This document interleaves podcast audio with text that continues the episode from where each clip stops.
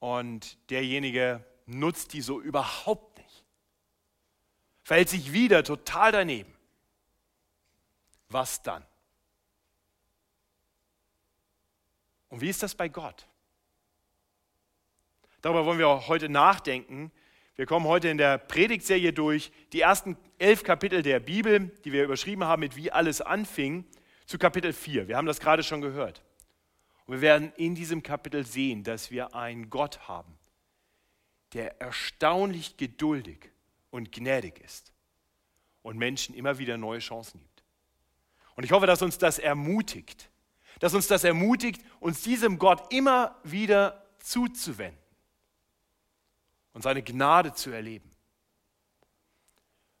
Und so wollen wir uns dem Text zuwenden. Wir haben in den ersten beiden Kapiteln gesehen, wirklich den Anfang vom Anfang. Wir haben gesehen, wie Gott die ganze Welt wirklich in die Existenz gesprochen hat durch sein mächtiges Wort. Und wir haben dann gesehen, wie zum krönenden Abschluss Gott Menschen geschaffen hat. Menschen, die er in seinem Ebenbild geschaffen hat als Mann und Frau und denen er dann Verantwortung übertragen hat für die Schöpfung. Und letzten Sonntag hat Simon Meyer gepredigt über Kapitel 3 und dabei haben wir das Ende des Anfangs gesehen. Wir haben gesehen, wie die ersten Menschen sich verführen ließen, gegen Gott rebelliert haben und wir haben dann gesehen, dass das Konsequenzen hatte. Die ersten Menschen mussten die Gegenwart Gottes verlassen. Sie konnten nicht länger in der Gegenwart des heiligen Gottes bleiben. Sie wurden aus dem Paradies verstoßen und in gewisser Weise fällt hinter ihnen die Tür ins Schloss. Gott stellt vor den Eingang zum Paradies diese Cherubim, diese Engel mit flammenden, blitzernden Schwertern, sodass der Weg zurück in die Gegenwart Gottes erst einmal versperrt ist. Aber wir haben letzte Woche auch gesehen, dass inmitten der Gerichtsworte, die Gott spricht, auch Hoffnung durchschimmert. In Kapitel 3, Vers 15 findet sich eine Verheißung, dass der Nachkomme der Frau kommen wird und der Schlange, dem Verführer, Satan, den Kopf zertreten wird. Also dem Bösen den Gar ausmachen wird. Und das bringt uns zu Kapitel 4. Und wenn du mir mal die erste Folie gibst, Jenny, dann können wir uns Kapitel 4 zuwenden. Wir werden nämlich, wir sehen nämlich gleich am Anfang von Kapitel 4, wie jetzt auf den Bericht von der Rebellion der Menschen ein Text folgt, in dem wir Hoffnung sehen. Hoffnung nach der Sünde. Nicht, das sehen wir in, in Vers 1, wo es heißt, und Adam erkannte seine Frau Eva und sie ward schwanger und gebar den Kain und sprach, ich habe einen Mann gewonnen mit Hilfe des Herrn. Nun, die, die Aussage, dass die, der Adam die Eva erkannte, muss ich glaube ich nicht weiter erklären. Wer die Geschichte von den Bienen und den Blümchen kennt, der weiß, was da passiert ist. Es kommt zu einer Schwangerschaft und, und dann kommt es zu einer Geburt. Und Eva ist begeistert. Nur ist grundsätzlich so, wenn ein Kind geboren wird, ist eine frohe Sache. Das feiern wir hier regelmäßig in den Gottesdiensten. Dann sehen wir ein wunderbar niedliches Bild von einem Baby. Und so war das vielleicht auch so. Baby Kain, alle haben gesagt, oh, ist der süß. Naja, waren nur Adam und Eva da, die ja sagen konnten. Ähm, aber vielleicht war Eva deshalb froh, aber ich glaube, ihre Freude, ihre Begeisterung, ihr Ausruf, ich habe einen Mann gewonnen mit Hilfe des Herrn, hat noch einen tiefer gehenden Grund. Denn wo lag die einzige Hoffnung für Adam und Eva nach dem Sündenfall? Darauf, dass ein Mann kommen sollte, ein Nachkomme der Frau, der der Schlange den Kopf zertreten würde. Und jetzt war ein Kind geboren, ein Junge, der eines Tages ein Mann sein sollte. Wir sehen, wie sofort Hoffnung da ist, wie Eva nachdem sie von Gott verstoßen wurde aus dem Paradies, ihn letztendlich preist mit Hilfe des Herrn. Alle Hoffnungen ruhen jetzt auf diesem Nachkommen der Frau, auf Kain. Das ist Gnade. Das ist Gnade, dass Gott hier nicht ein Ende macht mit den Menschen, nein, dass er den ersten Menschen trotz der Sünde ein Nachkommen schenkt. Und nicht nur ein, wir lesen dann weiter, danach gebar sie Abel, seinen Bruder, und dann lesen wir über die beiden Brüder und Abel wurde ein Schäfer, Kain aber wurde ein Ackermann. Zwei ehrenwerte Berufe. Und sicher war es dann so, dass Kain und Abel, aufgewachsen bei Adam und Eva, von Adam und Eva etwas erfahren haben darüber, wie es einst war. Ich denke, ihr kennt auch so Geschichten von euren Eltern, von der Zeit. Wie war das denn früher? Ich hatte gerade heute Mittag ein Aufnahmegespräch mit einer Familie, wo wir interessanterweise mal drei Leute zusammen aufnehmen werden. Die Tochter ist äh, quasi erwachsen und die Eltern und ihre Tochter wollen gemeinsam Mitglieder der Gemeinde werden. Und die haben ihr Zeugnis gegeben und das Zeugnis hatte ganz viel mit der Geburt der Tochter zu tun, die daneben saß. Ja, und es war schon interessant. Die Tochter und so, wie, wie ist das denn für dich? Wie klingt das für dich und so? Und ich denke, so ähnlich war das vielleicht auch bei Adam und Eva. Die haben, die haben bestimmt auch ihren Kindern erzählt, wie das einst war. Ich meine, die haben im Paradies gelebt. Da kann man was erzählen. Früchte überall. Das war super. Und Gott mitten unter uns.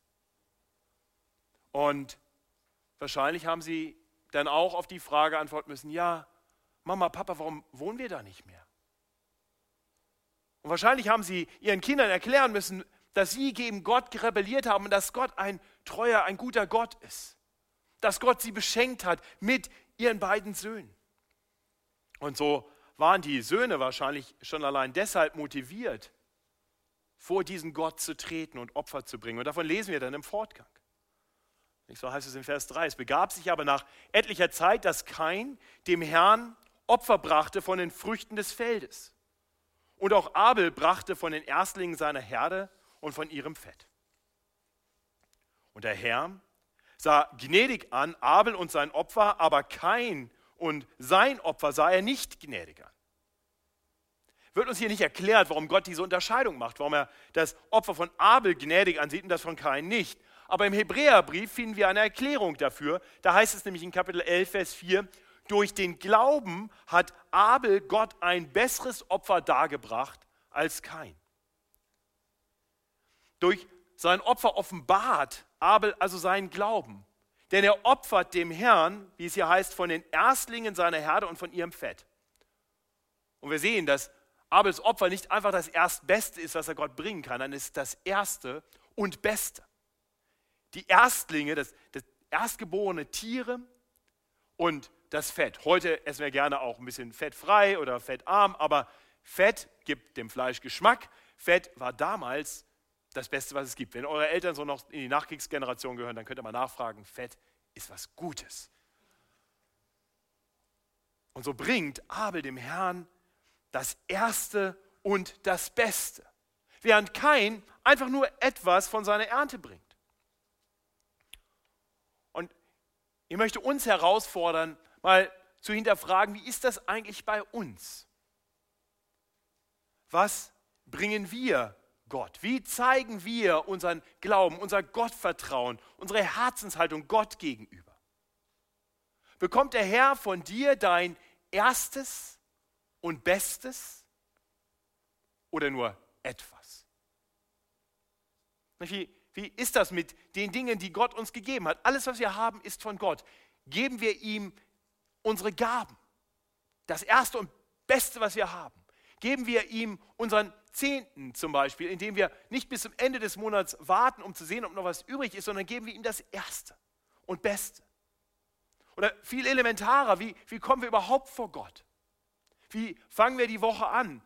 Nun seid ihr heute alle hier. Ihr gebt ihm am ersten Tag der Woche Zeit, um auf sein Wort zu hören. Kommt ihr in diesen Gottesdienst erwartungsvoll oder mit dem, was noch übrig ist, die letzte Energie des Tages.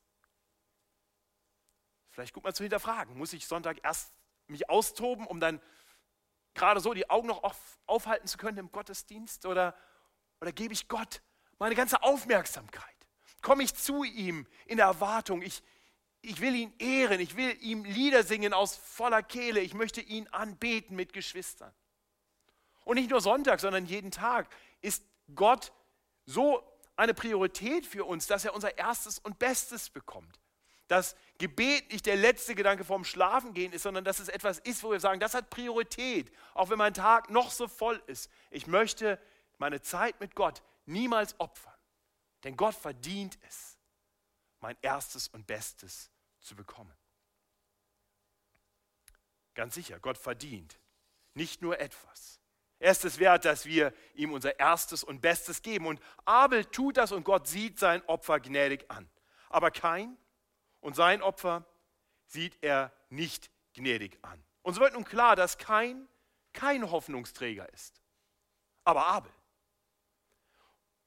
Er ist vielleicht der, auf den wir warten. Er ist vielleicht der, der im 1. Mose 3,15 verheißen wurde. Also auch wenn kein nicht der Hoffnungsträger ist, so ist doch noch Hoffnung da. Die Hoffnung lebt. Wir sehen dann, wie Kain jetzt reagiert. Wir sehen, dass Kain voller Ärger ist.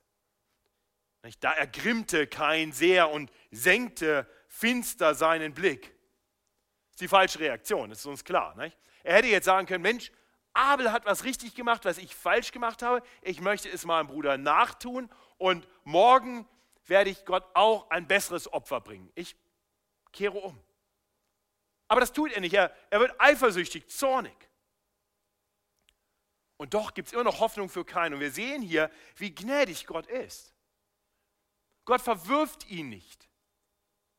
Nein, Gott wendet sich ihm zu und spricht zu ihm. Und das lesen wir dann im Fortgang. Sind die Fragen, die Matthias uns eingangs gelesen hat. Warum ergrimmst du, fragt der Herr, und warum senkst du deinen Blick? Ist es nicht also? Wenn du fromm bist, so kannst du frei den Blick erheben. Bist du aber nicht fromm, so lautet die Sünde vor der Tür. Und nach dir hat sie Verlangen. Du aber herrsche über sie. Was Gott hier tut, ist letztendlich eine Einladung zur Buße. Er, er ruft kein dazu auf, sein Verhalten zu ändern, seine Herzenshaltung zu überdenken, sich nicht der, der Sünde keinen freien Lauf zu lassen, sondern über sie zu herrschen.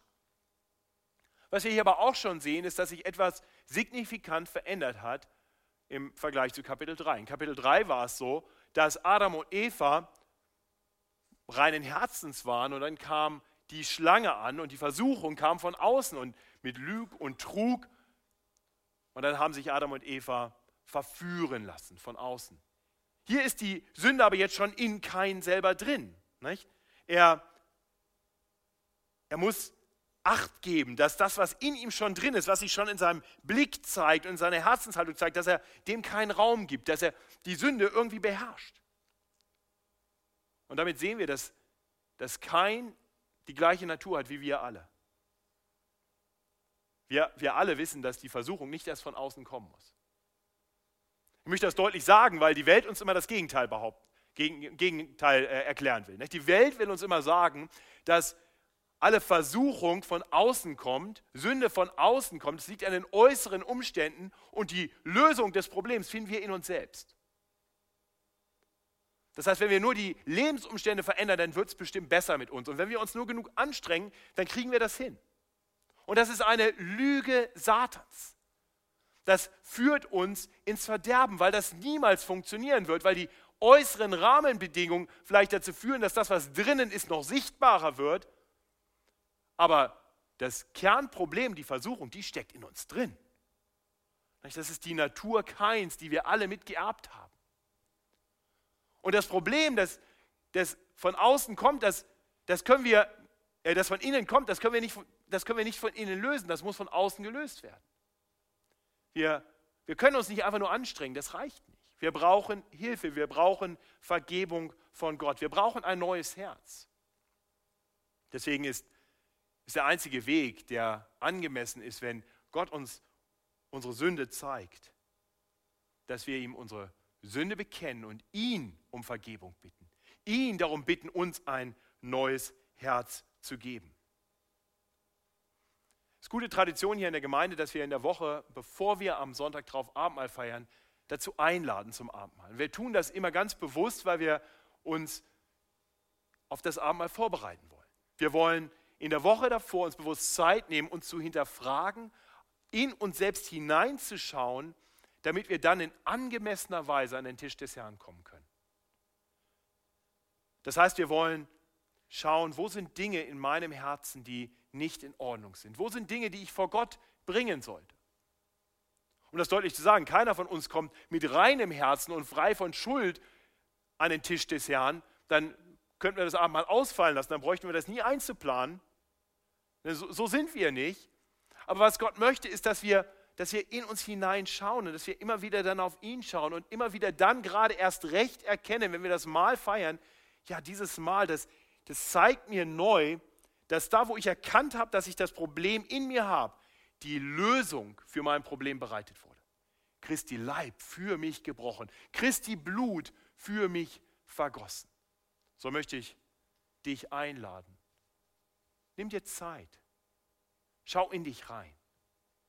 Und wenn die Gedanken anfangen dir zu sagen, ah, die Probleme, die kommen ja alle nur von außen, dann fang nochmal neu an. Kein tut das nicht. Kein lässt sich nicht zur Buße rufen, ganz im Gegenteil.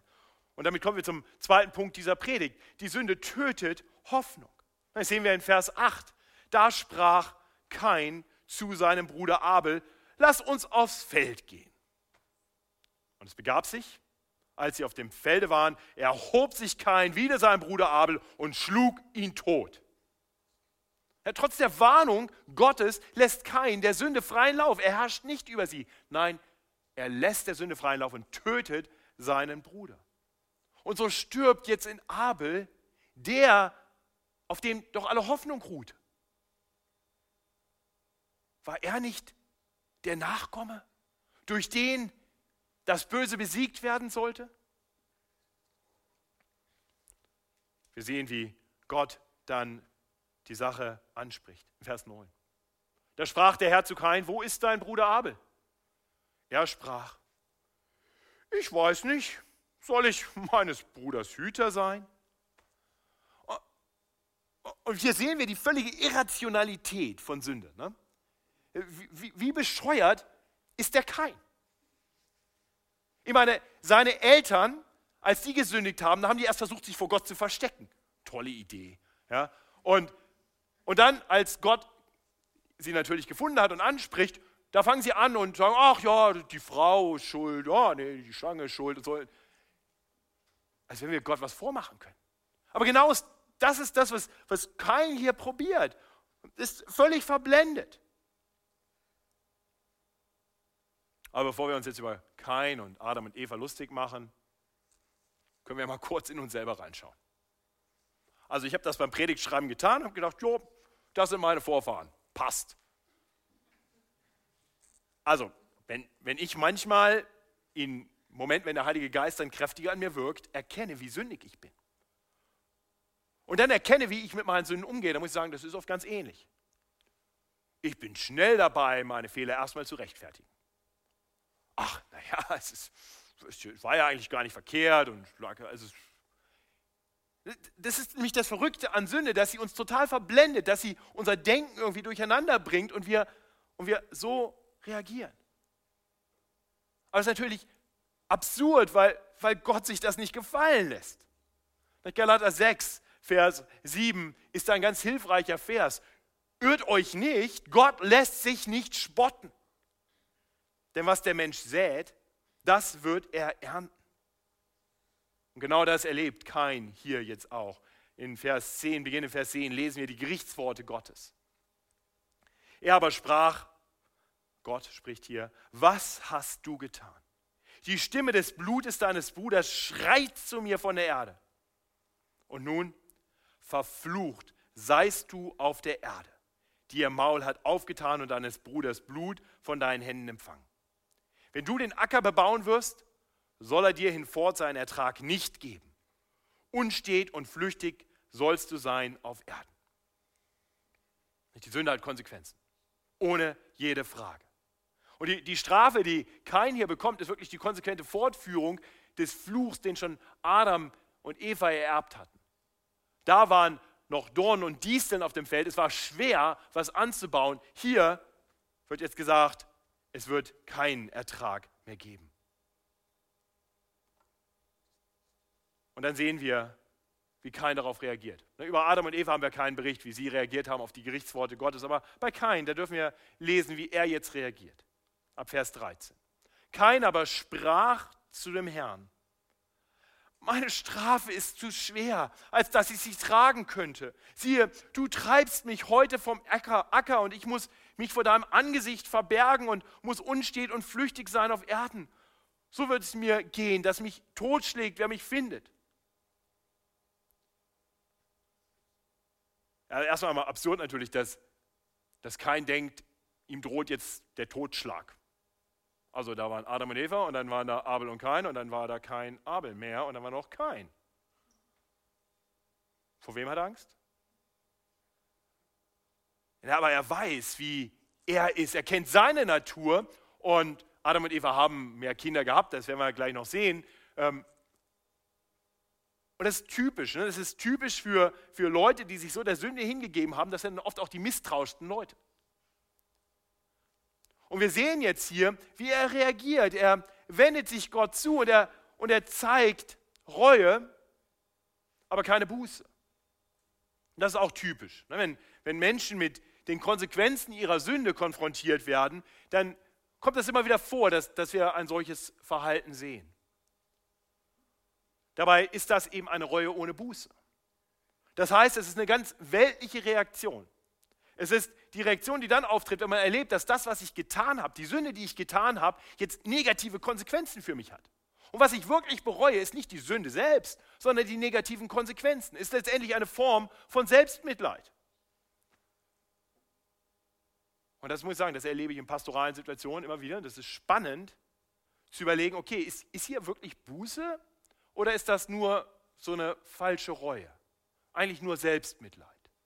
Weil wahre Buße funktioniert anders. Wahre Buße bereut nicht die Konsequenz der Sünde, sondern die Sünde selbst. Wahre Buße heißt es, es tut mir einfach leid, dass ich mich gegen Gott gestellt habe, weil ich Gott doch eigentlich liebe und mein Herz so zerrissen ist. Die Versuchung ist da und gleichzeitig das Verlangen, das Richtige zu tun und dann habe ich das Falsche getan und es zerreißt mich innerlich und ich sage, Herr, die Konsequenz meiner Sünde, die will ich ertragen, aber bitte hilf mir, das nie wieder zu tun. Das ist wahre Buße. Ich hoffe, das ist deine Reaktion, wenn du mit Sünde konfrontiert wirst. Und nicht das Billige, was wir hier sehen bei Kain, der letztendlich nur sich selbst leid tut. Was wir dann erleben, ist absolut erstaunlich. Ich meine, wie sollte Gott jetzt reagieren? Adam und Eva hatten schon verbockt. Und dann verbockt es kein nochmal. Bringt seinen Bruder um. Und belügt auch noch Gott, verspottet Gott. Hoch, bin ich mein Bruders Hüter. Und dann kriegt er die Konsequenz seiner Sünde vorgelegt und dann fängt er auch noch an, in Selbstmitleid zu jammern. Ach, das ist alles viel zu schlimm. Gott, du bist so böse mit mir. Und Gott könnte sagen, weißt du was, kein? Also wenn Gott ein bisschen so wäre wie du, was würde Gott dann sagen? Du kannst mich mal, ja genau. Und was tut Gott? Er geht auf kein ein. In einem, einem Akt großer Barmherzigkeit geht er auf die, die Bitte keins ein. Das lesen wir ab Vers 15. Aber der Herr sprach zu ihm: Nein, sondern wer kein Tod schlägt, der soll siebenfältig gerecht werden. Und der Herr machte ein Zeichen an Kain, dass ihn niemand erschlüge, der ihn fände. So ging Kain hinweg von dem Angesicht des Herrn und wohnte im Lande Not, jenseits von Eden, gegen Osten. Das ist, ist ein Akt der Barmherzigkeit Gottes, aber letztendlich bleiben wir hier in einer hoffnungslosen Situation. Die Bibel könnte jetzt enden. Der Kein geht von Gott weg. Das heißt, der eine Nachkomme, auf dem alle Hoffnung ruhte, der ist tot und der andere, der Sünder, ist jetzt jenseits von Eden in Not. Und das ist wahrscheinlich die traurigste Stelle der ganzen Bibel. Weil das ist der Moment in der Geschichte der Menschheit, wo keiner mehr übrig ist, der Gott anbetet. Der eine tot, der andere weg. Von Gott abgewandt, lebt er sein Leben irgendwo weit weg in der Verbannung. Das ist ziemlich hoffnungslos und, und wir sehen, das wird auch erstmal nicht besser. Dieses Kapitel nimmt uns mit hinein in große Hoffnungslosigkeit. So sehen wir in Kapitel, äh, im, im, dritten Punkt ab Vers 17, ähm, dass jetzt alles sündig ist ohne jede Hoffnung. Wir lesen in Vers 17, und keiner kannte seine Frau, die war schwanger und gebar den Henoch. Und er baute eine Stadt und er nannte sie nach, und er nannte, nee, die nannte er nach seinem Sohn namens Henoch. Henoch aber zeugte Irad, Irad zeugte Mehujael, Mehujael zeugte Methushael, Methushael zeugte Lamech. Also klar ist, Adam und Eva müssen auch noch Töchter gehabt haben. Hier wird immer nur von den Söhnen berichtet, aber eine der Töchter wird jetzt hier offensichtlich zur Frau von Kain. Ja, ich bin heute früh gefragt worden, ist das nicht Inzest? Die Inzestgebote kommen später. Also am Anfang der Menschen, ja tatsächlich, da mussten die Brüder ihre Schwestern heiraten, anders ging es nicht. Ja? Und es ist eine Gnade Gottes, dass er Kain nicht alleine lässt, dass er Kain eine Frau an die Seite stellt, dass er ihm Nachkommen schenkt. Und, und dann sehen wir, wie die Generationen geboren werden. Ein Sohn folgt auf den nächsten. Und dann kommt Lamek. Und über Lamek lesen wir dann weiter. Lamek aber nahm zwei Frauen, eine heißt Ada, die andere Zilla. Und Ada gebar Jabal, von dem sind hergekommen, die in Zelten wohnen und Vieh halten. Und sein Bruder hieß Jubal, von dem sind hergekommen alle Zitter- und Flötenspieler. Zilla aber gebar auch, nämlich den Tubalkain, von dem sind hergekommen alle Erz- und Eisenschmiede. Und die Schwester des Tubalkain war Naama. Und Lamech sprach zu seinen Frauen Ada und Zilla, höret meine Rede. Ihr Frauen Lamechs, merket auf, was ich sage. Einen Mann erschlug ich für meine Wunden und einen Jüngling für meine Beule. Kein soll siebenmal gerecht werden, aber Lamech 77 Mal. Das ist Lamech. Sympathisches Kerlchen, oder? Also wir sehen, es wird immer schlimmer. Ja, wir, wir sehen hier noch etwas davon, dass auch die Nachkommen Keins in Gottes Ebenbild geschaffen sind. Wir, wir lesen hier davon, wie sie kreativ und schöpferisch sind. Ja, wir lesen von den verschiedenen Kindern, die Zither- und Flötenspieler, ja, nette Sachen, eine Stadt wird gebaut, Eisenschmiede, Erzschmiede, all diese schönen Dinge. Ja, wunderbar. Das kann auch die gefallene Welt, denn die Menschen sind immer noch im Ebenbild Gottes geschaffen. Auch wenn sie inzwischen Zerrbilder sind, durch die Sünde entstellt, so haben sie immer noch Kreativität. Sie können immer noch schöne Dinge hervorbringen. Aber das Problem ist, dass sie jetzt mit dem, was sie tun, nicht mehr Gott die Ehre geben. Die machen alle Namen für sich selbst. Die erste Stadt, die gebaut wird, die nennt Lamech nicht nach Gott, der ihm diesen Sohn geschenkt hat. Gott, der ihn nicht getötet hat, sondern ihn bewahrt hat, beschützt hat. Er nennt sie nach seinem Sohn. Und, und so sehen wir, der Mensch gibt sich selbst die Ehre für das, was er tut, nicht Gott. Und, und Lamech geht sogar noch weiter. Er, er gibt sich hin in komplette Sünde. Das Erste, was wir über ihn lesen, ist, dass er zwei Frauen hat. Hatte Gott nicht gesagt, dass der Mann eine Gehilfin haben soll? Hat er nicht gesagt, dass ein Mann und eine Frau zusammenkommen und ein Fleisch werden? Also Gott hat sich eher anders vorgestellt.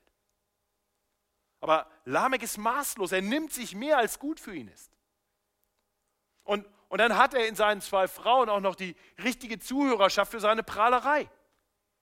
Ja, und, und es ist interessant, wie er hier anknüpft an das, was sein Vorfahre Kain erlebt hat. Als Kain gesündigt hatte und Gott sich ihm dann nochmal zuwendet in Barmherzigkeit, ihm ein Zeichen gibt, was auch immer das genau war, und ihn damit schützt, sodass, wenn Menschen ihn finden, ihn niemand erschlagen würde, weil er, weil er siebenfach gesühnt werden würde, dann nimmt Lamech das jetzt einfach für sich selber in Anspruch. Der braucht Gott dafür nicht.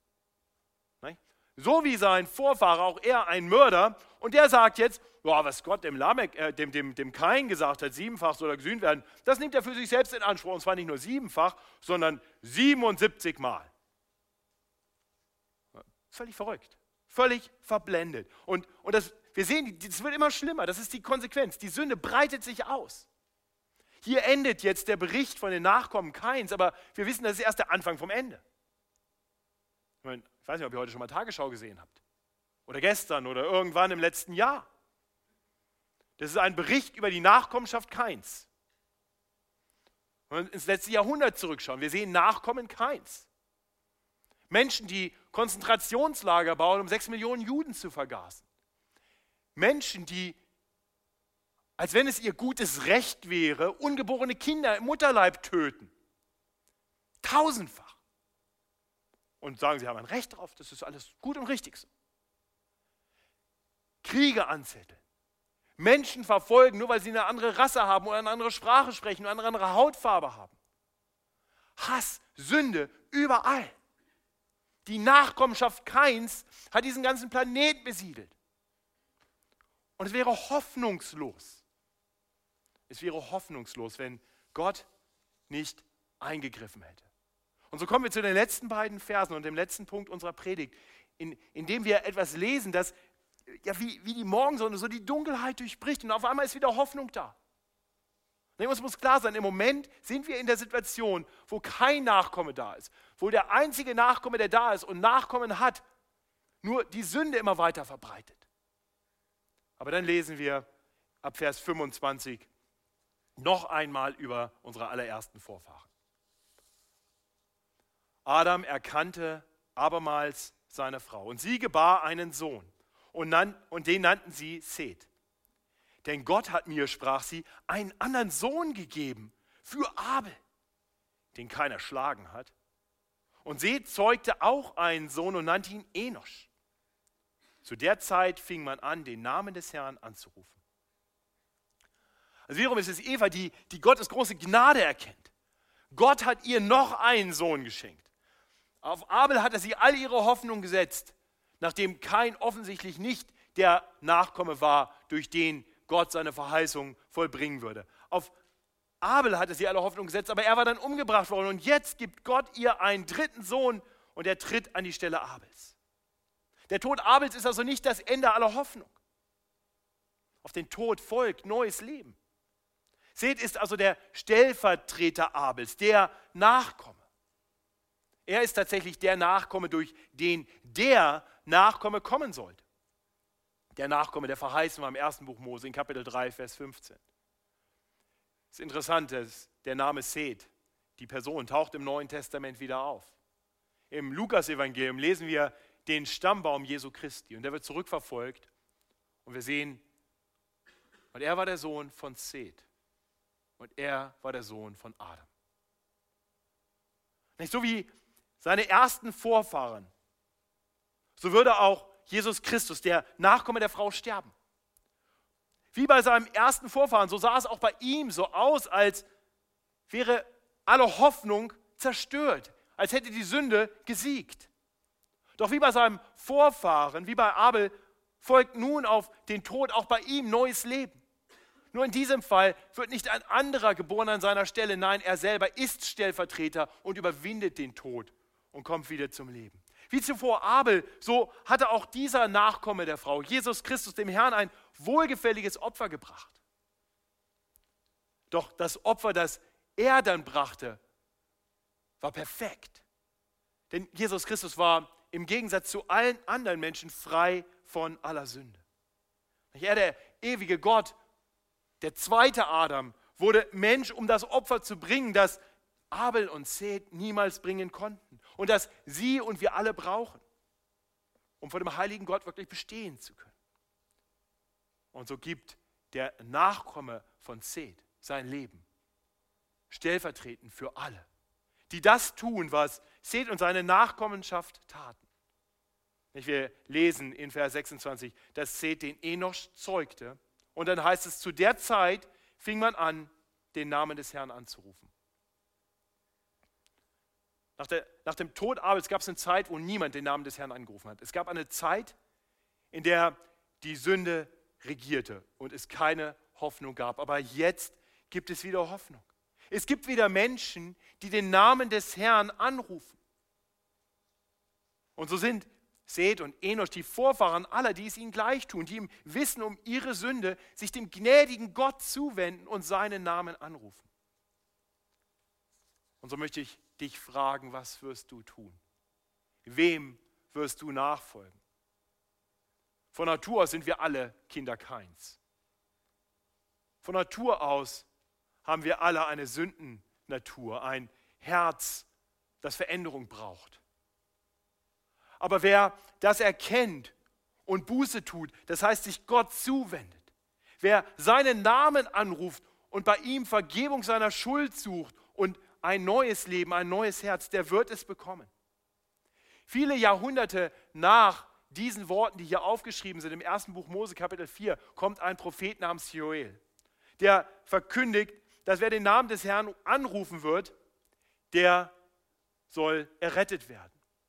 Und der Apostel Paulus greift es dann auf im Rückblick auf Jesus Christus und sagt, genauso ist es. Wer den Namen dieses Herrn, Jesus Christus, anruft, der soll gerettet werden. Ihr Lieben, das erste Buch Mose, Kapitel 4, ist ein hartes Kapitel, weil die Sünde regiert. Aber es gibt Hoffnung.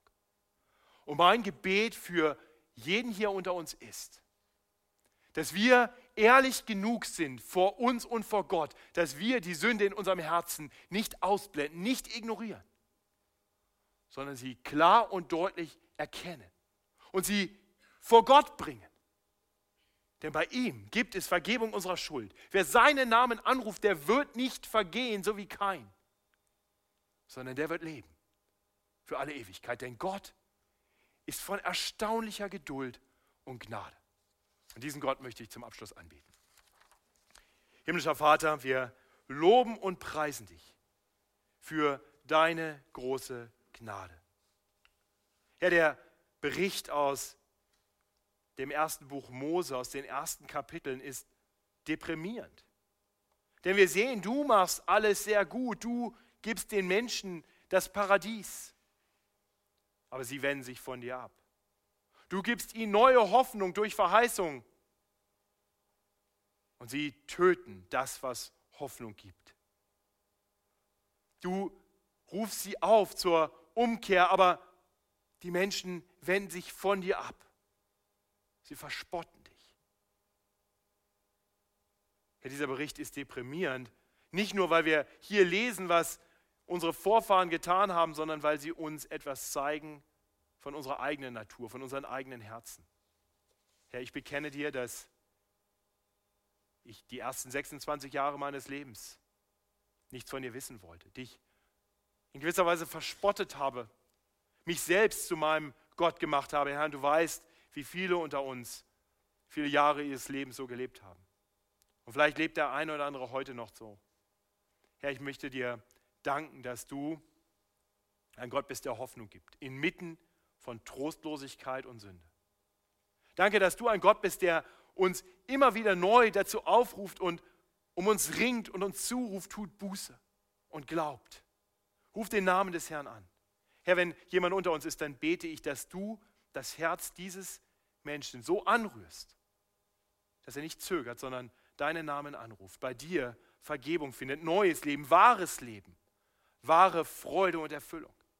Ja, und ich bete für uns alle. Du kennst uns. Du weißt, an wie vielen Punkten wir nicht getan haben, was wir hätten tun sollen. Du weißt, wo wir in dieser Woche Dinge getan haben, von denen du doch gesagt hast, dass wir sie nicht tun sollen. Du siehst, wie schwach unser Glaube ist. Herr, führe uns immer wieder neu zu dir, zu deinem Thron der Gnade. Danke, dass du uns zugesagt hast, dass du treu und gerecht bist. Und weil unsere Schuld auf Jesus liegt, weil er sie am Kreuz für uns getragen hat, wir vor dir bestehen können, wenn wir uns dir zuwenden. Herr, so wollen wir das jetzt tun. Wir sollen, wollen dir Lieder singen und dich bitten, dass du uns ein neues, ein reines Herz schenkst. Dass du uns neu den Blick richtest auf dich hin, unsere Majestät, unseren Morgenstern. Herr, ich möchte dich bitten, dass du uns hilfst, dir diese Lieder zu singen. Nicht nur als etwas, was wir tun, sondern als etwas, das uns ganz wichtig ist, weil du uns wichtig bist, weil du es wert bist. Herr, so wollen wir dich loben und preisen. In Jesu Namen. Amen. Lasst uns aufstehen und Gott anbeten.